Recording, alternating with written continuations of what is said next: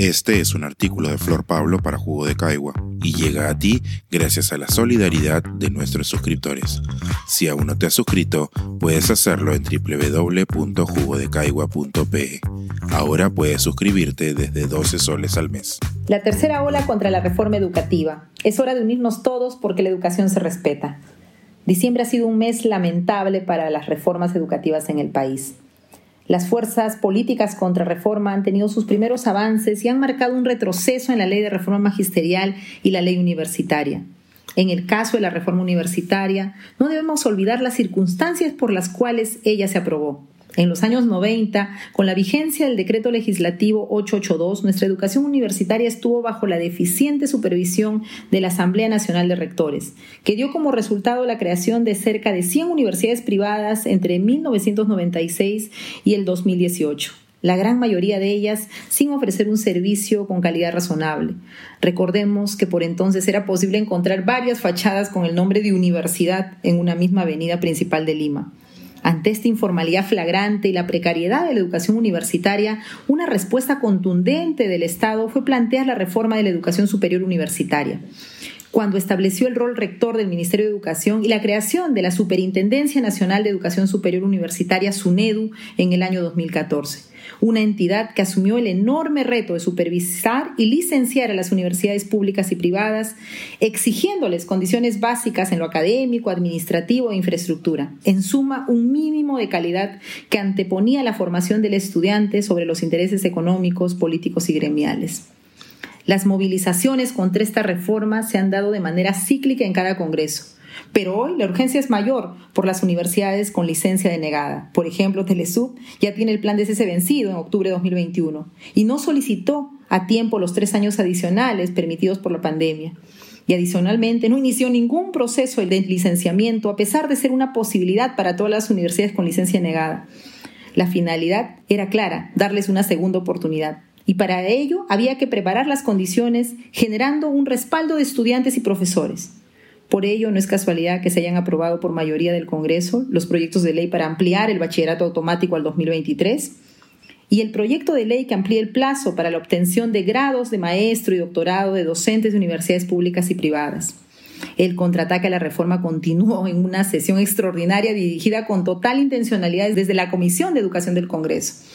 El 10 de diciembre se aprobó el dictamen que proponía la ley que restablece la autonomía e institucionalidad universitaria en el Perú, que no es otra cosa que volver a la autorregulación de las universidades, es decir, volver a un esquema como el de la ANR. Esta nueva ley contempla el cambio de la configuración del Consejo Directivo de la SUNEDU, colocando en su composición a representantes de las universidades y planteando que los futuros superintendentes de la entidad reguladora sean elegidos entre los mismos representantes sin concurso público. Es decir, los supervisados pasarían a supervisar su propia labor. Ambos dictámenes no han pasado aún al Pleno, pero en vista de la ampliación de esta legislatura hasta la quincena de enero, siguen siendo una amenaza latente. Otro frente de batalla es la reforma magisterial. En el Congreso existe un grupo de docentes, principalmente del partido de gobierno, que están en contra de las evaluaciones y plantean el nombramiento automático.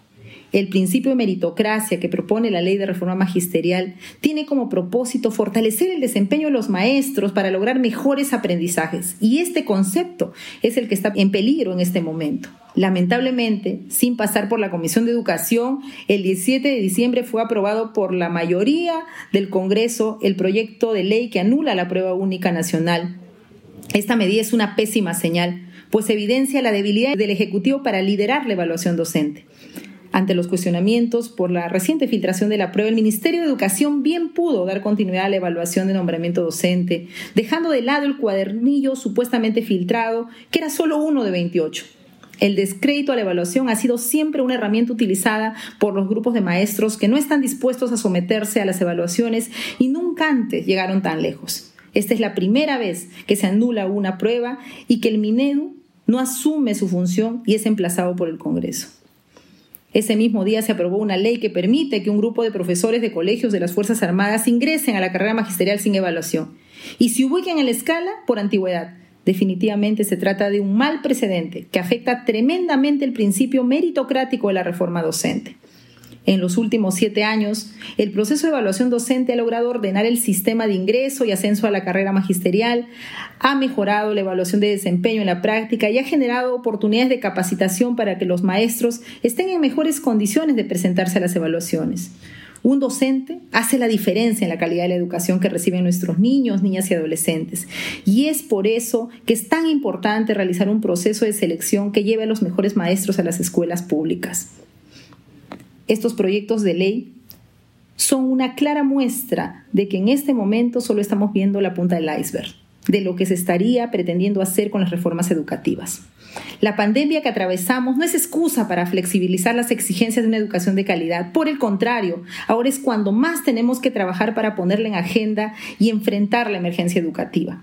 Defender el derecho a la educación y las reformas que la sostienen requieren que la sociedad civil, los gremios pro reforma, los medios de comunicación, los estudiantes, los maestros y la sociedad en general exijan a sus autoridades el respeto de las mismas.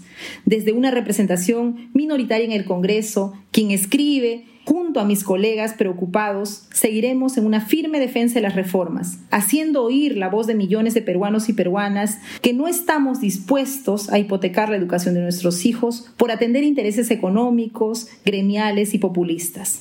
Todos juntos tenemos que decir, la educación se respeta. Este es un artículo de Flor Pablo para Jugo de Caigua y llega a ti gracias a la solidaridad de nuestros suscriptores. Si aún no te has suscrito, puedes hacerlo en www.jugodecaigua.pe. Ahora puedes suscribirte desde 12 soles al mes.